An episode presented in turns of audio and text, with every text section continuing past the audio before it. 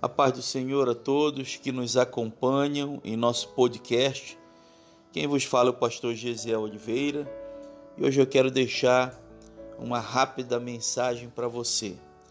Conta-se que certa vez um cavalo estava amarrado e tentava se soltar, e veio um demônio e o soltou. O cavalo então entrou nas terras de uns fazendeiros, começou a comer a plantação Aí veio o dono da fazenda, pegou sua espingarda e matou o cavalo. Então o dono do cavalo pegou a sua espingarda e matou o dono da fazenda. E aí então a mulher do dono da fazenda matou o dono do cavalo. E o filho do dono do cavalo matou a mulher. Os vizinhos em cólera se reuniram e mataram o garoto e queimaram sua casa. Então eles perguntaram ao demônio: Por que você fez tudo isso? E o demônio respondeu: Eu não fiz nada, eu só soltei o cavalo.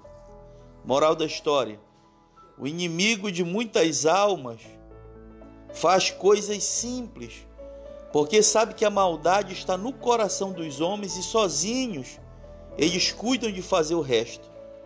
Por isso é bom pensar antes de agir e falar. O que dizemos fala muito mais de nós do que de quem falamos.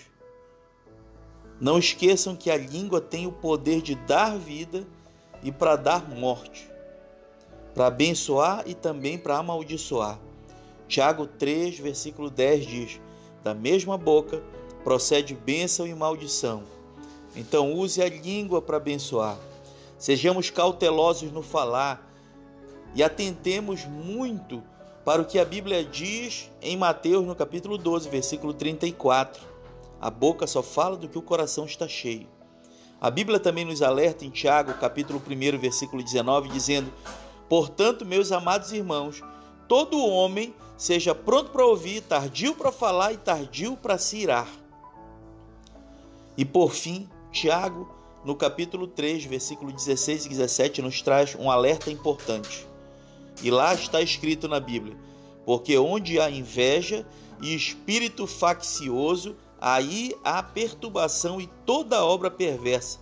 Mas a sabedoria que vem do alto vem é, é primeiramente pura, depois pacífica, moderada, tratável, cheia de misericórdia e de bons frutos, sem parcialidade e sem hipocrisia. Meus queridos amigos e amigas, que Deus Deus nos deu dois ouvidos e uma boca num claro sinal que nós devemos ouvir mais do que falar. E quando for para falar, que nós sejamos, que sejam coisas é, edificadoras, coisas que edifiquem a nossa vida, coisas que edifiquem o mundo em nossa volta. Deus abençoe a todos.